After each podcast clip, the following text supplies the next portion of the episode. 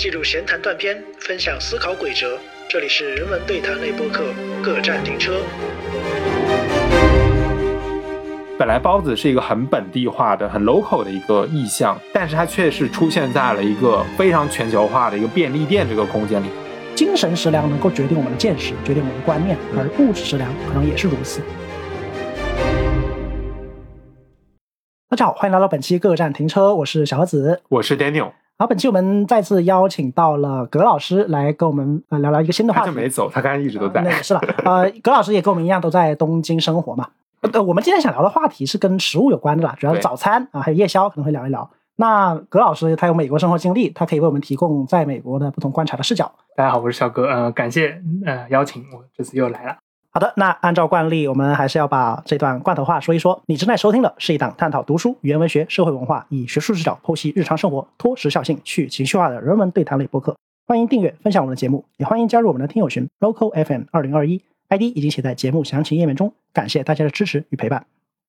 好的，那今天我们聊食物。那说到日本食物，我们一般会有想象，就是日料是如此的精致，如此的匠心独运啊。可是我们也观察到，在日本的饮食里面，可能有两个环节吧，是它地位和位置和我们对日料的想象有可能是格格不入的。那就是早餐和夜宵。对，一个是早上，一个是晚上嘛，白天黑夜。呃，为什么说他们格格不入呢？那我们想，日料我们一般想起来都是按顺序上的，都做的非常精致，然后量可能也比较少。但是不管怎么样，它是有美学价值的。可是，在说到早餐和夜宵这两个话题的时候，它可能有一些乏善可陈。对，所以今天这期节目，我们就想从我们自己在东京的一个生活经历，然后分享一些我们对早餐的认识，以及对它背后可能原因的一个思考。对，与此同时呢，我们也会对比一些其他地方，包括我们以前在国内，或者是我们小时候的一些对于食物的理解，也包括葛老师他有在美国。呃，待过上了本科四年吧，嗯，这样的一个异文化经验，那我们去分享一下我们对于食物的一些理解吧。那我们还是先从一些比较经验性的东西聊起。我们好像都在东京待了蛮多年了，对，有段时间了，嗯，都反正四五年左右了。这个这个时间，不知道你们这些年，对吧？有没有受到日料的这个折磨，或者说大家平时都吃什么？对，你们吃什么？对，因为我觉得有一个原问题，就是 meta 的问题。有些人可能是不吃早餐的，就是不吃早餐，可能是有些人的生活方式，或者不吃夜宵，包括对夜宵，有人觉得可能不健康什么的，就只吃正餐，就是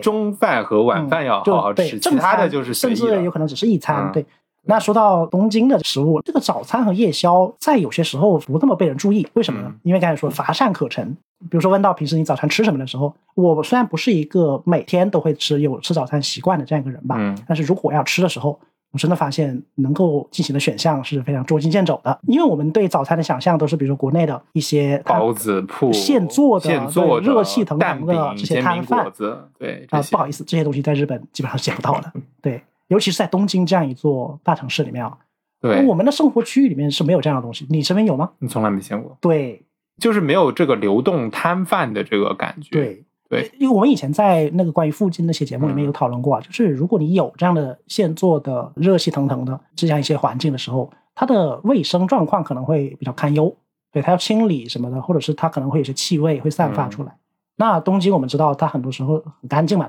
的确啦，虽然不敢说非常干净，但是至少在这种气味管理上做的还是比较好的。那这也导致了你要吃早餐的话，你可能只能去一些像我们都知道连锁快餐店，麦当劳、肯德基啊，还有包括一些像星巴克有时候会卖一些面包什么的，要么就是便利店，因为便利店这个大家都知道是标准化流水线的产品嘛，有可能是一些炸鸡啊，或者是。啊，汉堡这种饭团，对，当然当然还有日本的这些传统的东西啦。刚才说的是一些比较西式的早餐，对，像牛呃面包啊、咖啡啊。那如果说到日本本土的，不管你吃不吃早餐，但是日本人还是有很多吃早餐的嘛。他们吃早餐的时候，一个一方面他们可能会在家里吃，嗯，那第二方面如果他们要选择所谓日式早餐的时候，那他们可能也会比如说吃米饭或者喝味增汤这种感觉。好的，那日本是这个状况啊。那葛老师在美国生活的那几年里面，在美国是怎样一幅早餐的体验？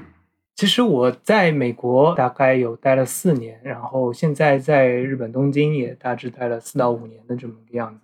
呃，我的一个很直观的感受就是，的确比起中国各地的丰盛的这种小吃呃早餐的文化，美国和日本是完全没有这种早餐的文化的。而且我在美国的时候，记得我第一年的时候，呃一般都吃一些大学食堂，呃，大学食堂里面有各种各样的自助，还有那个 omelette，还有一些培根，还有荷包蛋、煎鸡蛋、cereal、牛奶，非常西式的这一套流程吧。面包也可以各种各样的吃。所以说，我在那边大学第一年吃的时候，确实，呃，人生当中第一次就是天天起来去吃这种欧式早餐，确实会有点不适应。但是吃着吃着也没有特别大的不适应吧，但是就平时拿点鸡蛋，拿点培根，这样吃吃就过了。那很有意思的是，等到我的大二，我一搬出去一个人住了，我不住宿舍了之后，嗯我会发现家附近没有任何可以提供给我早餐的一些餐厅，或者说是这种嗯摊贩，完全没有。如果我想要买早餐的话，我可能需要拜托同学是开车去一个华人超市，这个过于麻烦，所以说我又开始自己做早餐。我在美国的时候，我想一想到我自己做早餐，我会在礼礼拜天把一大锅的粥给煮好，然后放到各个的保鲜盒里面去，然后做出一个礼拜的份，哦然后每天早上拿出来一份，再配上自己一些咸鸭蛋或者皮蛋或者咸菜等等等等的嗯这些东西。呃，吃一个非常我家乡吧，我家乡是浙江台州的，所以说嗯非常我家乡味道的一个早餐，我会坚持大概一两年的时间，每天早上都会做这个。如果说吃早饭的话，都会都会以这么方式来进行早餐。来日本之后，我发现怎么说呢？一是就是学习有时学业压力忙了，早餐会慢慢开始省略了嘛，就是有时候会不吃早餐。但是也也另外一个很有意思现象是，我在来日本第二、第三年的时候，我慢慢的在美国，我是几乎是很少喝 cereal 加牛奶的这么一套，嗯或者加面包的这么一套非常西式，我比较抗拒它，我觉得它不属于我。我有一种呃天生的抗拒，呃不知道不知道为什么。但是我来日本第二年之后，我意外的尝试了一次 cereal 之后，我突然就爱上了它，我突然又开始回归了 cereal 牛奶加面包的这么一个早餐的范式。我会发现，从营养方面和便捷方面，或者说它的准备的简单程度方面。都非常的优异，所以说我慢慢的又开始回归了这么一套呃 cereal 牛奶加面包的这么，这是一个很有趣的现象。呃所以你现在就是不煮粥了，在来日本以后就不煮粥了。我再也没有煮过粥了。哦煮粥还是太麻烦了，是煮粥那这个早餐的功能性就比较重要。确但是实，我我是觉得日本的超市卖的那些谷物，还有什么燕麦，它做了很多，比如说有儿童款的，有什么口味非常非常丰富。我经常也是拿那个东西去泡牛奶吃啊嗯什么的，特别特别方便。就是跟煮粥相比的话，那大牛在日本吃什么呢？就我刚才说了，我不怎么吃早餐嘛。如果要吃的话，可能会选一些便利店什么的。但大牛一般平时吃什么？嗯，其实我刚才其实说了一点，我就会发现说，葛老师在美国吃的那个东西，跟我在日本吃的东西又会发现差不多，这就是一个早餐贫乏的地啊，方。你是说它的牛奶那部分，还是它之前那个 omelette 那部分？哎，这个就讲到日本的咖啡店的那些提供的早餐，全部都是他说的那种，哦就是什么蛋饼啊，然后什么西什么培根啊，然后配一个配一杯咖啡啊，基本上都是这些。呃，因为我吃过两三次，然后我也是想体验一下，我说哎咖啡店会卖什么，会不会发现跟你在什么欧美去旅游那种酒店里会提供那些东西毫无差别。还有一个就是他刚刚讲到这个谷物加什么牛奶面包这个配置，当然其实我在国内以前我小时候家里也会给我吃些东西，因为它确实在营养上会更加的均衡一点。那我来日本以后，确实这个也是我的早餐的主力之一吧。但是当然了，这个比如说便利店卖的一些比较传统的日本的这些饭团和三明治，我偶尔也会尝试的。对，但是呢，我自己不是特别喜欢吃那种冷的这个米饭，对我自己不是特别能接受。哎，你说到冷这个啊，我其实日本嗯有些便利店卖的东西，它默认是不给你加热的。对，你可以有些有些人甚至都不加热所以刚才那个葛老师提到一点，就是早餐呢可能是有一个时间成本。对，就是如果时间成本太高的早餐，一般不会成为首选嘛。就一般来说，如果你是要忙着去上班上学的，那这样时候早餐会希望你会希望它是一个比较便于携带、处理起来不是很困难的东西。你刚才说到那个冷不冷，那有时候加热什么的可能会散发出气味啊，或者有时候比较烫什么的，那就选择不加热。对，为了赶时间。但是我跟你说，日本的饭团和三明治它都是不加热的，因为我试过，我让他们去加热，他当时脸都绿了，那个店员。我也有类似的。你有类似我第一次是在日本还是美国？在日在日本啊在日本去一个便利店，我和一个在美国一起留学的朋友，当时我们住在一块，我们去便利店买了一买了两个饭团，我们跟他说，呃啊，你他们盯一下嗯就是让他们帮我们盯一下。这店员就冒出一副非常奇异的看外星人的眼神，就说这个不加热也可以吃哦，他就是这么说的，啊好像一模一样的话，是这这简直就是他们那复刻这种，但我们就坚持说啊，我们更喜欢吃热的，然后他才有点非常为难的，嗯感觉感觉这个东西塞进去要爆炸了那种感觉。就是有一种 非常违反他们的 social norm 的对这个社会常识的一种行为。嗯便利店里面一般会卖的热的熟食，一般都是在他那个就是烤东西的那个，比如说一炸鸡啊，或者是对关东煮关东煮，对天冷的时候会有。然后如果不是冬冬天天冷的话，嗯。会有一个就是热热东西的一个架子，上面会放炸鸡、鸡翅，嗯。然后哇香肠什么的。你你漏了一个很重要的东西，嗯可能是我现在要说的，就是包子。其实。哦，就是叫肉尼姑妈那个的了，它叫 m a 哦。其实就是我们的包子。对它会摆在便利店的那个蒸笼里面。那个曼本来是馒头嘛，但实际上它是个包子。馒头，对，但实际上它是包子了。它是包子，但是我跟你说，它为什么叫叫馒头？我觉得可能是受到这个词传过去的时候，可能是从吴语区传过去的，嗯因为吴语区就是会把包子叫做馒头，比如说生煎包就叫生煎毛头，小笼包叫小笼馒头这样子的。日语它是用馒头这个 man 这个词叫 chukama，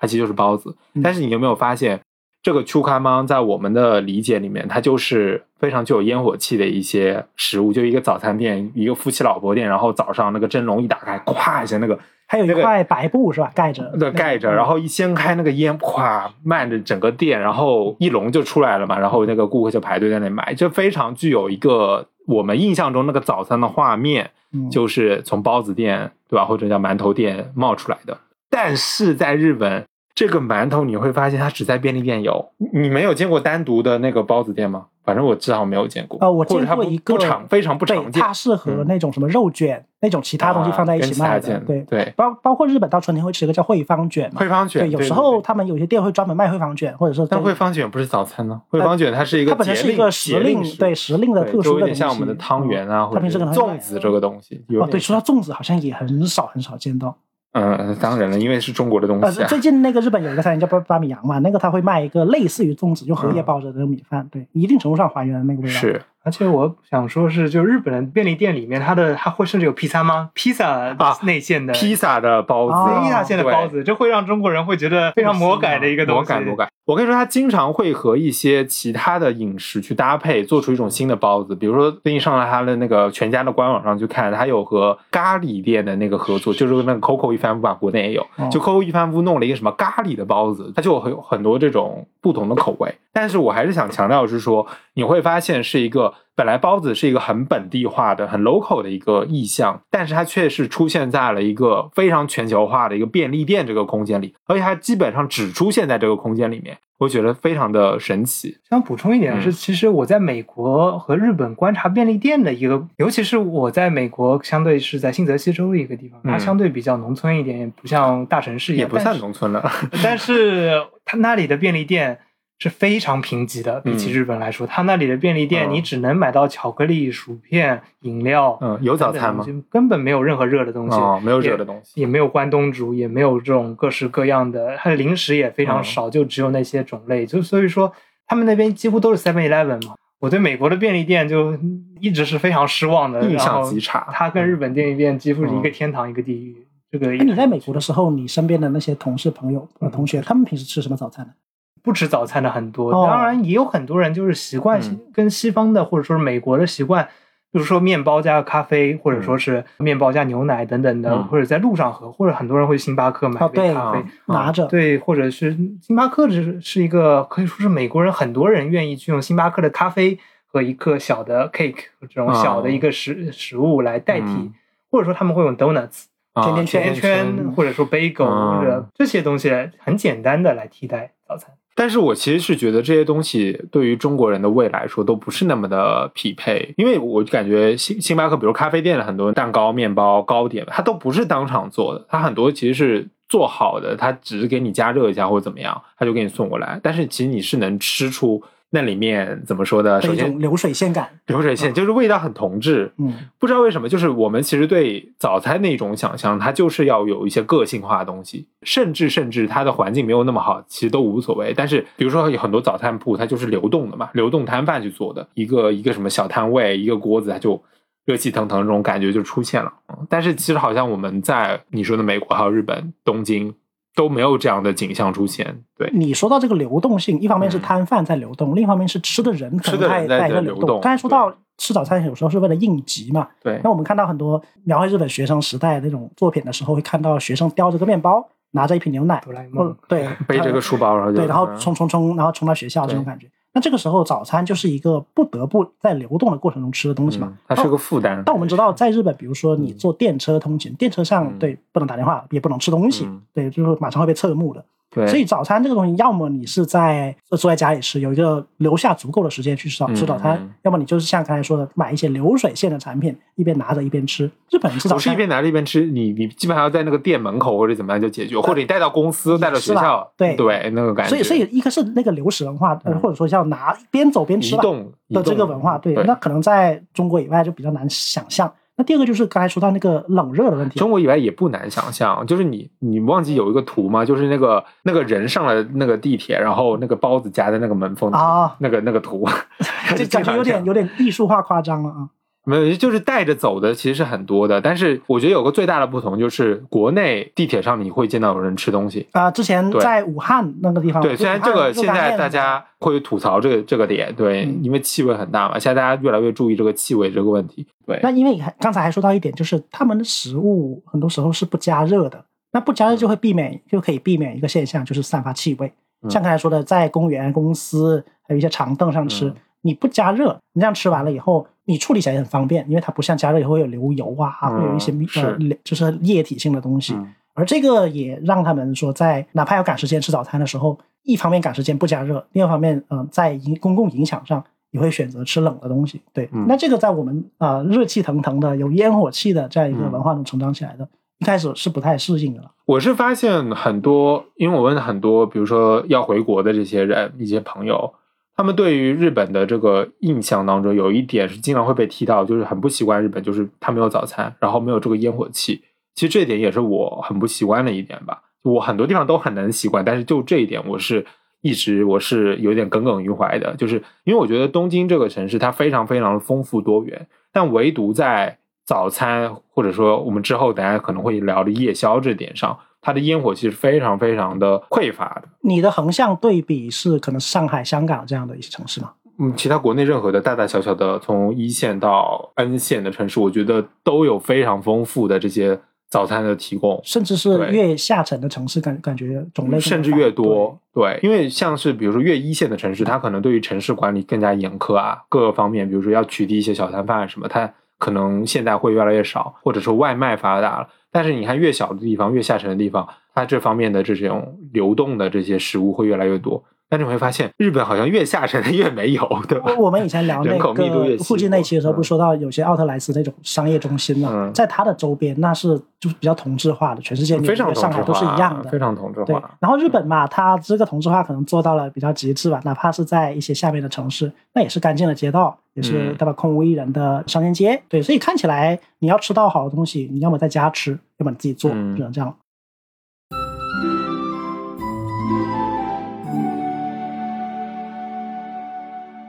那你们觉得为什么就是会有这种匮乏？你们对这个有没有什么自己的想法？有一点是日本传统意义上的早餐，就像嗯刚刚好像你们也提到过了，就是米饭、味增汤、嗯呃纳豆、鸡蛋鸡蛋就加一条鱼加一条嗯鱼。嗯这么一个非常传统的必须要有味增汤，可以说是米饭的这么一嗯种，我觉得很传统的意义上都是会家里的主妇或者你的妈妈或者你的妻子或者你的你的对象，还是女性负对，就是以担承担了这个女性来为你准备对，让我想起了最近那个新当选的日本首相，他在那个选前，他放了一幅呃，嗯在他在他的 SNS 上放了一幅图，是他的妻子给他做了一份早餐，哦然后他妻子很呃一脸一脸宠溺的，或者说是在旁边看着他，嗯 然后他在那里戴着口罩，然后是忘了自己的早餐，觉得这是一个很幸福的画面。我觉得可能这就是日本非常传统意义上想象中的。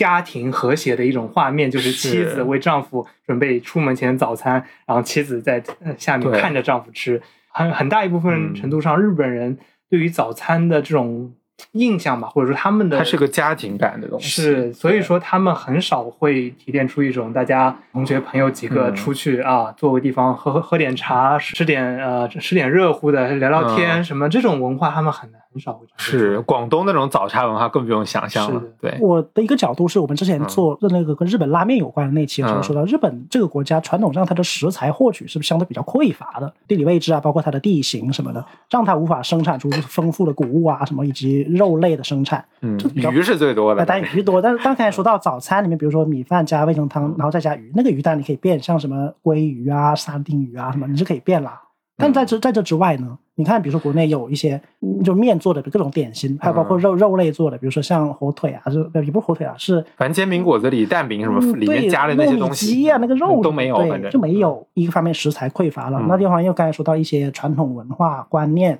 上的限制吧，对。就让他们把早餐变成了一种嗯。家庭内部消自我消化的东西。对，你不在家庭内部消化，你在外面消化，那个就超越了你家庭的范畴，就变成了一个你要么就不吃，嗯要么就像现在这样吃一种同质化的一种流水线产品，这样一个早餐。这也是我问一些日本人的时候，他们给我的一个最多的回应，就是说日本人的印象里，他们对于早餐的理解就是要在家去解决的，而且也像刚才葛老师讲的非常好，就是我们看很多影视剧也是这样。其实女性在这个家庭内部，她承担了很大量的这个家务，就是要提早要去做这个早餐，甚至不仅哦味增汤要一嗯对一大锅，提前前一天晚，上对前一天要做做好，做好。甚至不仅做早餐，她连比如说丈夫或者小孩出去那个便当，不是经常有这什么学校的竞赛嘛，要把这个什么便当做的多么美、多么漂亮、多么精致，要摆什么卡通人物啊，在那个微博上不是经常有这些图片流传嘛？那这个其实都是由这个早起的妈妈去承担的。但是我们其实会发现，其实这几年我看到很多这方面是有争议的。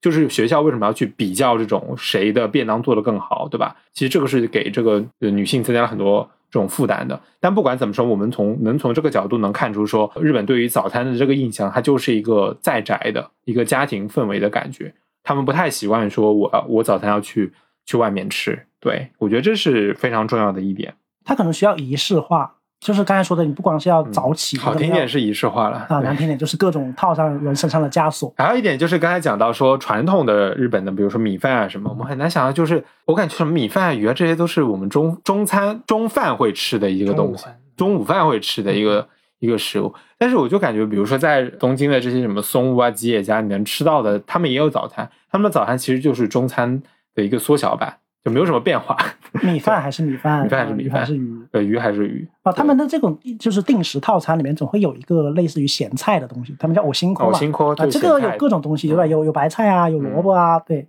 啊，这个是很 很微妙的啦。之前在吃那个冷冷的蔬菜。之前吃咖喱的时候啊，虽然咖喱不是早餐了，但是吃咖喱的时候，它会放一个叫哦福福克金兹 K 福神刺的一个东西啊，那个也是对一种腌菜。味道奇奇怪怪的。但说到这个腌菜，其实我我之后还会分享，因为嗯我们都知道，就国内很多各种奇怪的腌菜，像什么榨菜老干妈、呃饭扫光，很多这种选择，在日本你是看不到的。我其实你说的这些就是他们的腌菜，只不过这个腌的味方法对味道不符合你的口味。但是感觉差蛮大的，就是这种呃同质性啊，日本它这种可能有一种清淡感，因为它的早餐嗯。不需要太强的那种油烟味。对，嗯但说到虽然说到烟火气这个词，那这时候就补充说一句啊，那如果没有没有烟火气，嗯那你能做的东西自然就少了。你不能用油爆炒，你不能用大锅去这样用大火让它得到充分的烹饪的时候，对你能做的东西就变少了。对，当然这是所有的日料一个共共同特点嘛，就是那个油其实是比较克制的。嗯嗯就哪怕正餐对正餐里都如此，那早餐就更不会大费周章的去做一顿爆炒的东西。嗯就我想起来，我小学小时候吃的就是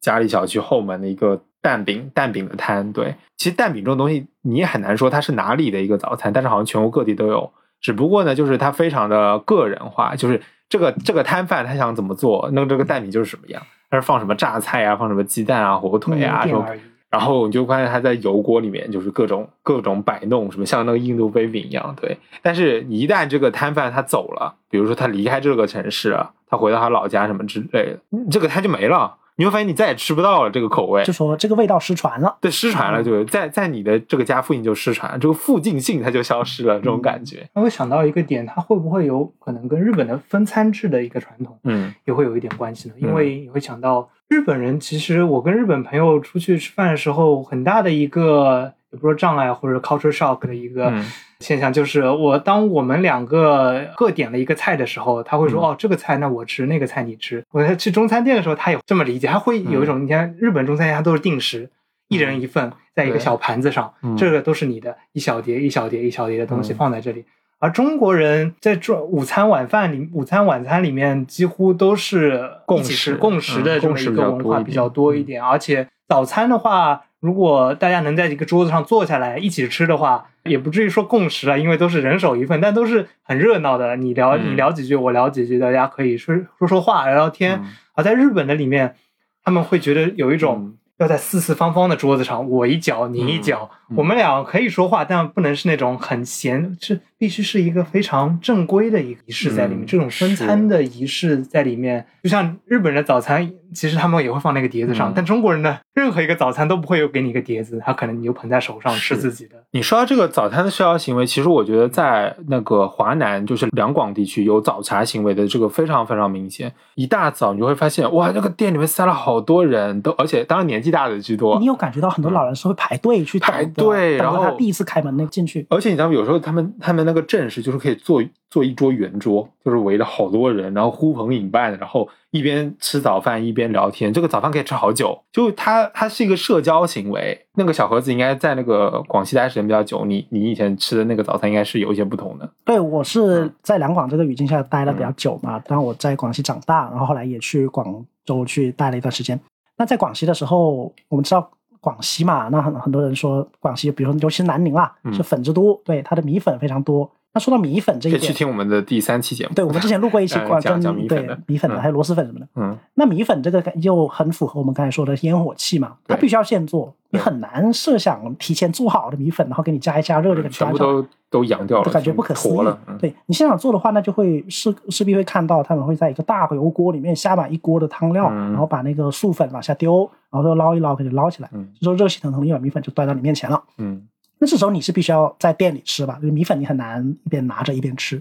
嗯。所以这个过程就本身可以让你与比如别的食客或者是你的同嗯。伴有了一段共处的时间，你们在一起吃米粉，然后你们在商讨，比如说之后要去做的事情嗯，的时候，这个过程是很有生活气息的。对。嗯，尽管呃有些人说不卫生的，比如说大家讲话口唾沫横飞什么的，而且吃米粉就经常跟别人拼桌，你你坐这个桌子四个人的，经常就是你对面人，你你旁边几个人你都不认识啊，对对吧？说到这个，就是以前那个空间比较小嘛，以前店面不像现在这样动不动还有两层楼的那种粉店，以前可能就一层楼，甚至是两张桌子。就在路边那个嗯对吧？对，也有很对随意的，然后你就不得不介入很多人的早上生活，嗯对，嗯，这个就是其一啊，米粉有这样的一个体验。那另一个是在喝早茶的时候，嗯，那我们知道喝早茶嘛，我以前对早茶的印象一就是盅一盅的那些点，对我以前是想说，为什么喝茶也能成为早餐行为？但是后来我发现，早茶它不仅仅是它不是喝茶饮品，对，还有很多吃的东西。而这个吃的东西又会根据不同的嗯店家以及那个当地所在城市吧，或者社会的习惯发生变化，种类非常的繁多，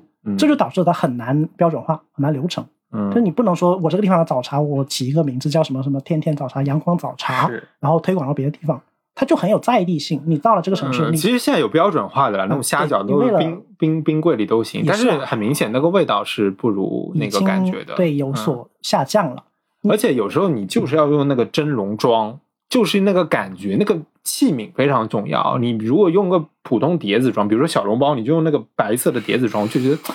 就怪，就是那个味道不够。对而，且你说到一个是味觉，还有这种呃蒸汽这种触觉了，那我想提一点就是听觉。你、嗯你们知道就是在那种上菜的时候会吆喝的，就来嘞小笼包一笼什么的，嗯它会有这样一个声音的吆喝。而这个和刚才你说到的，就是在喝早茶的时候这样一个社交行为，嗯它是兼容的。嗯我们聊天可能也是不不太在意嘛，就是可能会高谈阔论什么的。这个时候店员一声吆喝嗯，就像一个一针什么催化剂，能够让你们的谈话更加具有活更加活跃吧。嗯所以这个包括听觉在内的这种早茶体验，也是说在两广这个地区吃早餐的时候一个很难忘的体验。这种所谓的城市的烟火气，它其实有时候是各种各样的感觉要共同去形成的，嗯杂糅在一起杂糅在激活的。包括刚才讲的，可能是锅碗瓢盆的这些声音，包括人说话的声音、吃东西的声音，还有这种什么蒸汽，很丰富的一种体验。但是你会发现，其实我们又拉回这个东京吧。其实东京你会发现，它是一个对于气味、对于声音的管理都非常非常严格的一座城市。你跑到这个就这种 shopping mall 里面和任何的店，你会发现大量的空气净化器在那里。对吧对它对于它的气味的管理，最好这些气味没有一个要飘在街上，最好就克制。尤其是像中国很多，比如说嗯螺蛳粉就不说了，很多早餐其实它有各种各样的味道，可能有些人是对这个味道不习惯的。像很多那种面店啊，面食它会散发出热气嘛，嗯而在国内你会发现面食还有粉食，它有些是露天的，对啊那，这个在日本就很难想象。呃，说到露天这个也也是这个东京这个城市管理的问题。首先，东京整个它的街道尺度是比较狭窄的，那人行道就它就狭窄，人行道一狭窄，你如果再去种一棵树或者什么，你要去摆这个摊摆到这个外面来，它肯定会严格的去管理。所以我们不仅看不到一个什么早餐店或者一个餐馆在路边摆，很少很少，而且你也很少看到一个什么早餐车推推过来，当然也有，但基本上是呃，刚才聊的时候说美国好像也有这些是吧？是墨西哥人开的啊，东京好像能餐车，动餐车是吧？流动餐车，他们更大多数卖的一般嗯都是一些，当然墨西哥菜那种也有，也有的嗯就卖一些很简单的汉堡、三明治。哦，他们说三明治就是也肉肉饼帮你煎一煎，然后叠车上帮你做一份。这真的有墨西哥鸡肉卷子这种墨西。哥 鸡肉卷，说实话，墨西哥菜其实比想象中丰富很多。它嗯它有各种各样 taco 啊这种，其实挺丰富的。我也没有尝试过很多，但是我看一些朋友吃过一些，然后我自己没有勇气去尝试啊，感觉呃看起来好像不太好吃，不太好。嗯对我可能还是比较保守的一面，但是是其实，在那边的话，各种各样的流动餐车上选择在那里进行早上的食物消费的，至少我见到的学生也是有不少的。当然，他们必不可少的还是咖啡，对他们来说，咖啡是绝对不可缺少的。嗯，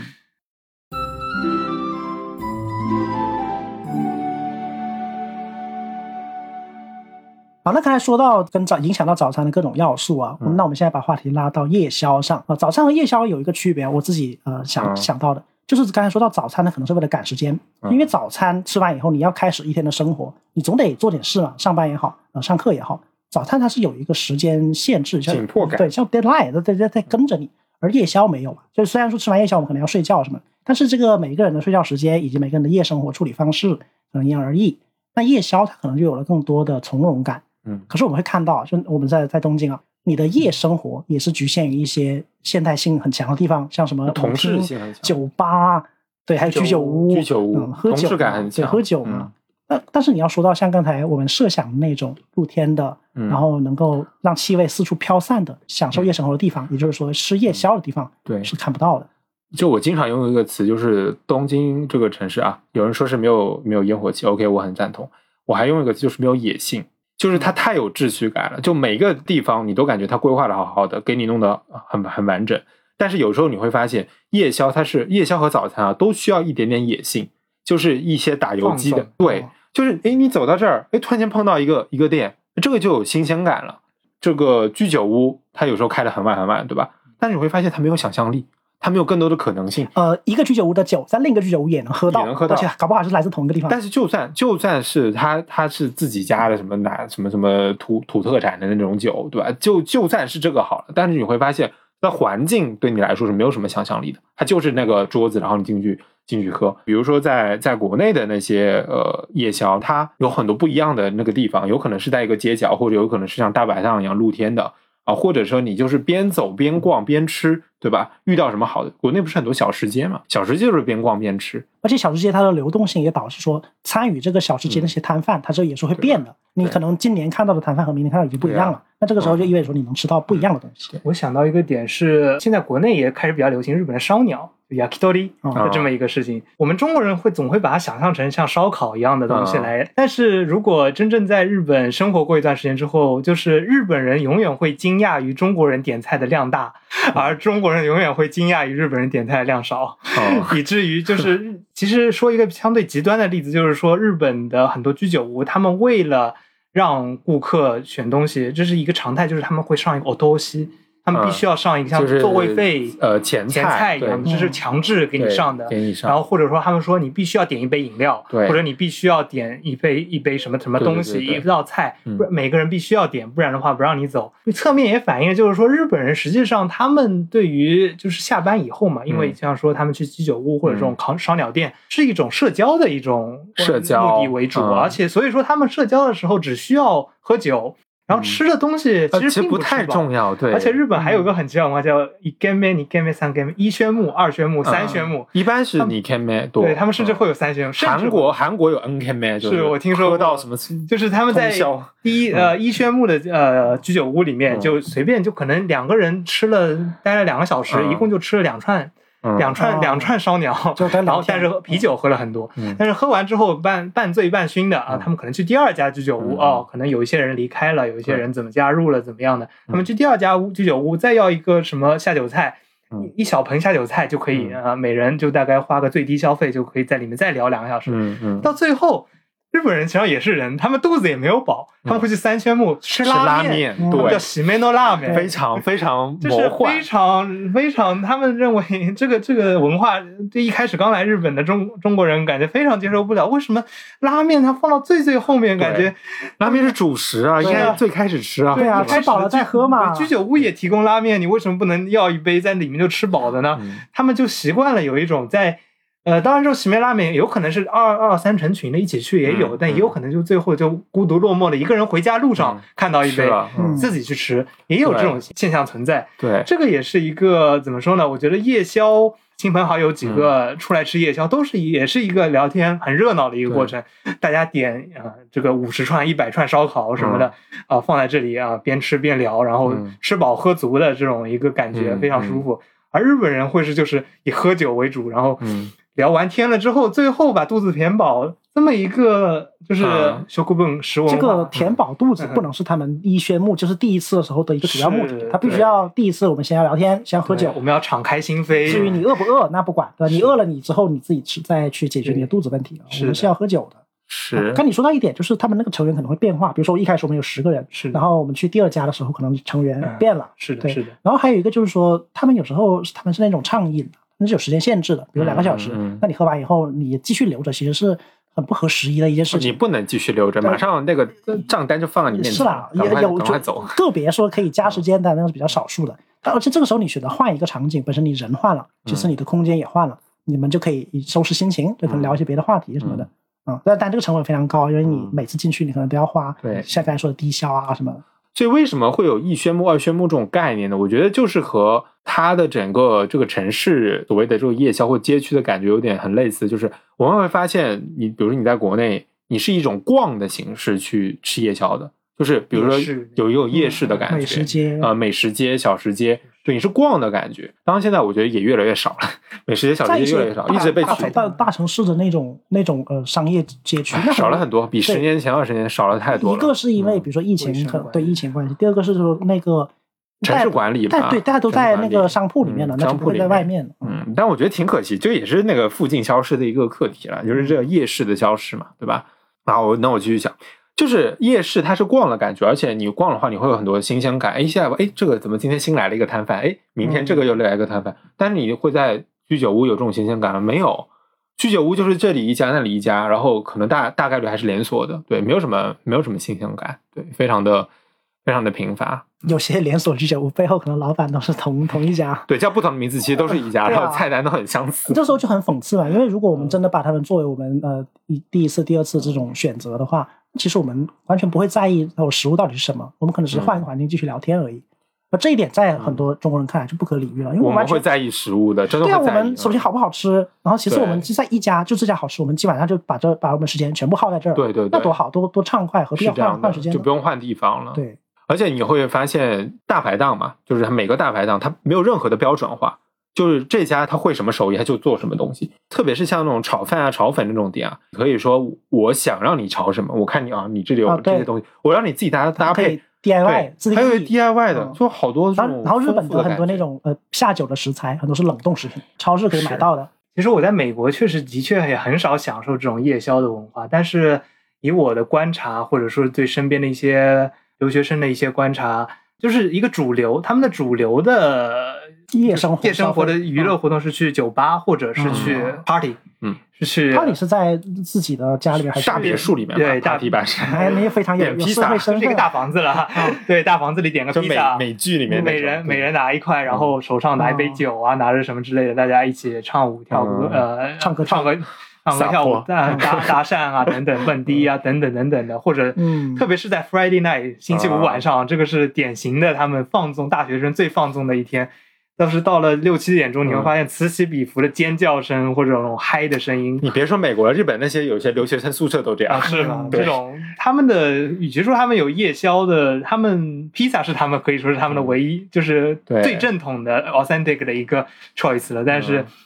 比他们更注注重的是这种娱乐放松的这种活动。你会发现食物在里面其实地位挺低的，是就你吃什么不重要，对吧？我也去参加过这种在日本的，也也是欧美人很多这种万圣节这种这种趴，你会发现真的食物一点都不重要，什么都行，你只要手上有这个东西就行。它其实就是一种怎么说配形式件一个配配件对对对甚至那个酒都无所谓了，无所谓对，有有些人可能酒酒性不好吧，他可能就随便喝点软饮料，主要就是为了就是嗨一点嘛，社交嘛对。对这呃，刚才小盒子其实讲了他们的不同，其实我觉得他们有一点共性，就是说，首先一般来说不会认为它是特别特别正式的那个啊，一般就就是这两个东西你是可以完全可以不吃的，你可以不吃，嗯你可以省略它。但是你会发现，有了它以后，整个你的生活会不一样。对于你的早上和对于你的晚上来说，它是一种非常好的一种，呃，你说是点缀也好，或者说丰富你的生活感，丰富你的整个对于城市的这种感知啊，它是起到一个很大的作用。但是很可惜，就是你会发现东京或者何老师在美国哦好像这方面都是比较缺乏的，甚至我们感觉对于食物的这种重视程度都是有一定的落差的。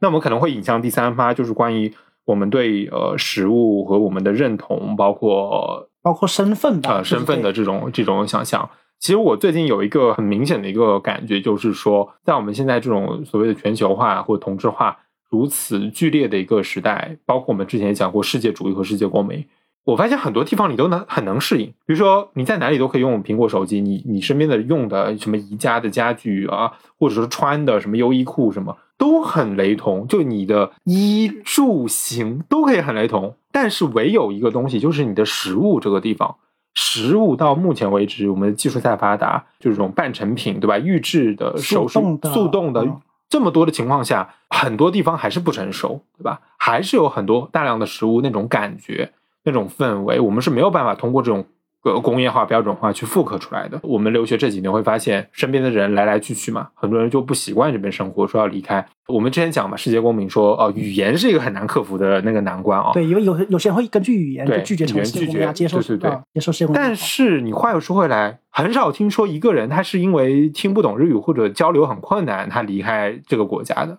就挺少的。就是现在的嗯全球化和技术已经可以让一个语言哪怕都不是很好的人留在一个异乡，你也能适应这里的生活。对，我经常最最能听到就是说这里的东西不好吃，或者说这里的东西我长期吃来我实在是忍受不了了，可选择说我要去回国。哦对，这个我是听到很很多。而且不光是日本，像英国，我们知道英国是美食重重灾区，沙漠美食沙漠，对嗯对，所以根据一个地方的饮食和自己的胃口这一点来决定是不是留在这里，可能这个是一个比较深层的驱动一个人是否选择在这居住的动力吧。你看语言、穿着、呃、嗯设备，这可能都是次要的。你会发现，好像食物就变成了你保持自身的独特性，或者说反过来讲，你成为世界公民的最后一道那个堡垒，就是你的胃限制了你最终选择你住在哪里，对吧？对，刚才也说到，哪怕我们现在有了速冻的这种保存技术，可以让遥远的地球另一端也能吃到，比如说像螺蛳粉这样的东西。嗯可是我们知道这个味道是无法复刻的，对尤其是我们在童年的时候，嗯我们在可能没有形成那么明确的自我认识的时候吧，嗯，那种时候潜移默化，把我们的舌头、把我们的胃虏获的那种味道，真的是无法在工业时代这种速速冻的时代得到还原的。只只要我无法攻破它，或者说我们永远无法攻破它吧的时候，我们在异乡，在一个不同的场域下嗯。生活的时候，就始终会面临这个问题。对。我其实看到这个节假日嘛，过呃逢年过节，现在好像去那个柳州人越来越多，嗯，就是去吃螺蛳粉的，我就觉得哎还挺来，因为柳州其实你说它有自然风貌，它也有，它很多跟桂林也挺相似的那种喀斯特地貌啊什么的，但是你会发现越来越多人去去吃螺蛳粉，那这个说明什么问题？就说明这个预制好的这些冲泡这些东西，它根本就不能满足你的胃，就算这个这个味道再接近，它也不能满足。你还是想去当地去体验那个东西。食物它带给你的东西，它不仅是味觉上的，对吧？味觉上它再接近，它它的那种整个，比如说当地城市的那种街区，包括我们刚才讲的这种店主的一些吆喝就是声，你在什么地方吃，这个在什么地方吃影响到你吃的是什么。嗯，啊蛮重要的。整个这个体现了，就营造了你对这个食物的这个感官吧，你会对它产生一些很不一样的一些想法。我们的味蕾啊，我们的这种味，都是跟自己小时候的这些记忆，都是从小很小塑造出来的这种东西。当你在一一方水土养一方人嘛，当你在一个地方生长的时候，你的味蕾、你的你的胃等等就会记住这个食物的东西，然后它就形成了，它实际上是跟你的一个记忆回忆。嗯，呃，息息相关的。当你吃到它的时候，你会想到那么一段回忆，因此它会被赋予了特殊的记忆。我想到很早以前好像有一篇课文，就是一个大老板，他好像吃了想要吃一碗什么很久以前的啊，是课文还是哪里的文章，我记不太清。读者感读者觉像，有点像读者是吧？感觉像读者。追追梦了是吧？他就是想特别想吃一碗，就味精放的特别多的一、哦一碗，就是素质的那种面。嗯他嗯他，但他在成功了以后，找了很多很多次，他就很很难，再也找不到那嗯以前的奋斗时的那个哦味道。这个读者和青年文摘啊，这个那味了。是那个周星驰，他有个电影叫《食神》嘛。啊呃，他他早期他在他最落魄的时候，那个时候呃，莫文蔚饰演的女女女主角给他吃了一碗叉烧饭，嗯啊黯然销魂叉烧饭，嗯这个让他始终终身难忘。嗯这个就是对他舌舌从舌头呃抓住他内心的一个体现。对，我觉得哎，其实你刚才还讲到，我觉得有一点就是我们前面预聊的时候讲到那个语言的关系。你说的有些食物、有些早餐，你必须用那个方言来说，是的，对吧？这个也是我觉得一个很有意思的一现象，就是我发现我在我老家浙江台州那边的有很多早餐反映，因为我是一个这连台州话都讲的不是很好的人，嗯就是只会讲很简单的几句日常交流的话。印象中的一些早餐，比如说我可以直接说他名字吗？比如嗯可以说说说看。谢炳东、李多梅塞哦，嗯，然后或者这种，呃，这这几个都就是都是无语区的，对无语可可以区的，写成可能汉汉字听上去听上去真的觉得像日语。对，但 但但这些东西对我来说，它只存在于老家话，它在我大脑中的嗯 input 这个刻进去的，就只有用泰州话的这个发音印刻在里面。你要我用普通话来说明它，我觉得非常别扭，我无法无以我甚至我都不知道汉字怎么写，有些字对，甚至回老家之后，我跟所有人都不会讲台州话，但是我只会跟早餐店老板我会说啊，哦就那个词，这个是你们互相沟通的暗号了，已经成。对，我觉得这个是一个不可磨灭的。即使我在我的老家只生活到了五岁，哦然后我嗯依然会对这个东西有一种很不可磨灭的嗯，一个印象。就是这五年已经刻在你了，包括对这个语言和这个语汇和这个早餐食物，它是深刻绑定在了起还有一个小故事是嗯我在美国时候遇到一个是美国人，他是从小爸妈是台湾过去的，然后嗯从小在美国长大，但是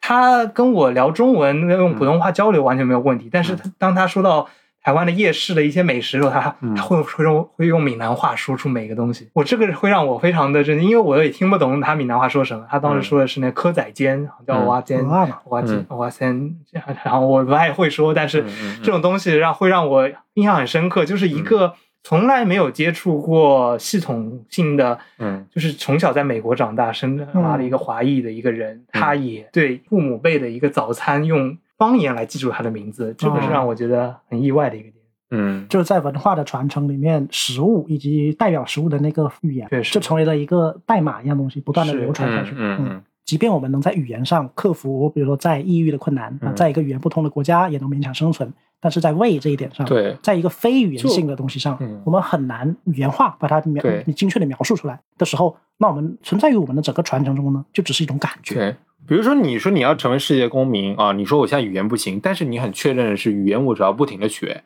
它是有个进步的空间，它有个成长的。但是食物这个东西，你很难说，哎，我不停的吃一个食物就能一定习惯它吗？怎么说我一定能习惯这个当地食物？你你对这个未来的这个想象其实不确定的，对吧呃，？这个非常嗯非常难以固定成一个具体的就规则什么的，嗯就每个人的胃的每个人的舌头可能都有因嗯有些差异，根据他们成长的经历什么的。嗯那语言这个东西，我们把它符号化以后，我们去看任何一本语言学的教材，教一个语言的书，我们都可以得到类似的经验和答案。嗯但是食物不一样，食物同样的食物摆在不同人面前，呈现出来的味道和感受就已经是不一样了。嗯有些人可能，比如说香菜这个东西，有些人可能就很不喜欢吃，嗯那有些人就非常喜欢接受。好的，那我们的节目也聊得差不多了。我们今天从食物入手，我们先谈了早餐，再谈了夜宵啊，我们选取了一头一尾啊，这是我们在饮食文化中可能两个比较容易忽视的那个角落吧。然后我们谈了就是我们不同的食物经验、我们的食物经历，以及嗯，不它可能同地域的，以及它背后可能的一些社会文化成因吧。啊，我们经常会听到一个说法，就是书籍是我们的精神食粮。啊，我们在阅读书籍的时候是精神的享受，可是我们直接直接看哦，回往回看一点吧，就是我们还有物质食粮嘛，那就是我们不得不面对的食物。精神食粮能够决定我们的见识，决定我们的观念，而物质食粮可能也是如此。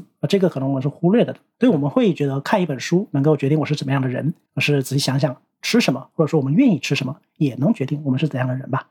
之前说到世界公民的时候嘛，我们是从观念入手，最后谈到了语言，而现在我们的落脚点可能还需要放在食物这一点上啊。我们不仅需要思考自己的认同，我们可能还要反思自己的胃口，然后调整自己的舌头。好的，那本期节目就到这里。各位听众朋友们，如果有什么对食物的想象，或者是大家平时喜欢吃什么早餐，喜欢吃什么夜宵，也可以分享在评论区。那我们下期再见。好，那我们下期再见，下期再见，拜拜。拜拜。